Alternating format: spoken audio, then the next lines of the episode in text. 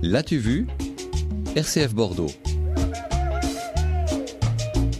La chronique BD Clairville Cosic et la bande dessinée de votre choix cette semaine est une ode à la rêverie. Oui, c'est une bulle de poésie que je tenais à vous présenter aujourd'hui. Elle s'appelle Alexandrin ou l'art de faire des vers à pied avec à son chevet un scénariste de renom, Pascal Rabaté, qui sait jongler avec les styles graphiques aussi bien que littéraires. Il nous avait déjà régalé avec Ibicus, mais aussi euh, cette histoire populaire du petit rien tout neuf avec un ventre jaune ou encore Tartine de courant d'air. Bref, la poésie était déjà dans ses titres et dans les rapports humains qu'il sait décrire avec simplicité elle était aussi présente dans Les Petits Ruisseaux, un hymne bienveillant à la vieillesse, on en parlait aujourd'hui, un hymne plein d'amour et d'humour adapté ensuite au cinéma.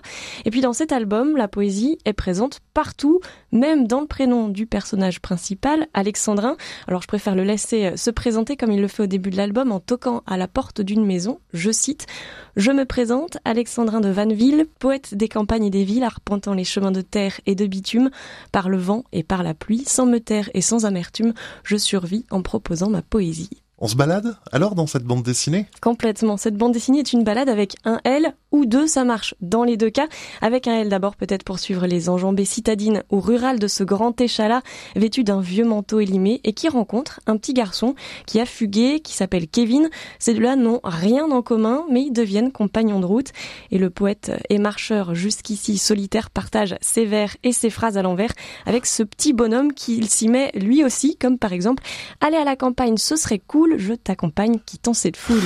la poésie euh, et donc euh, aussi, enfin, la poésie est aussi dans les images. Oui, Alain Cocor, qui est l'auteur complet parfois d'histoires fantastiques traitantes comme Supplément d'âme ou Au-delà des mers, eh bien, est le dessinateur de cette jolie promenade poétique entre ces deux copains-là. Sa collaboration avec Pascal Rabaté sonnait un peu, en tout cas pour moi, comme une évidence parce que depuis quelques albums déjà, il dessine avec un trait au crayon de couleur, rehaussé avec des encres acryliques, ça donne des teintes très douces.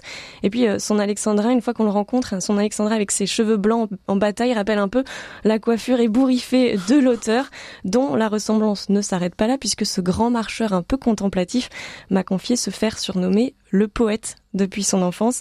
Et d'ailleurs, ce poète des grands espaces existe vraiment. Il a bel et bien frappé un jour à la porte de Pascal Rabaté, c'est ce que m'a raconté Alain Cocor.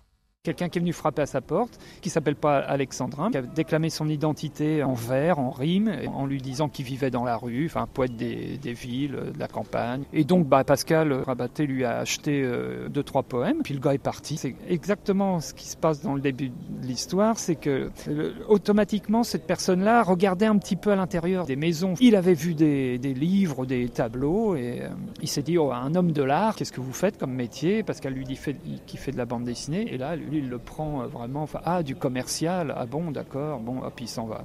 Et eh oui, il s'est fait snober. Une anecdote véridique, donc, qui donne encore plus de saveur à cette histoire. C'est l'occasion de découvrir en tout cas deux très grands auteurs qui, vous l'avez compris, euh, que j'aime beaucoup et qui ont su jouer avec finesse, avec les figures de style pour nous offrir ce magnifique nuage de poésie.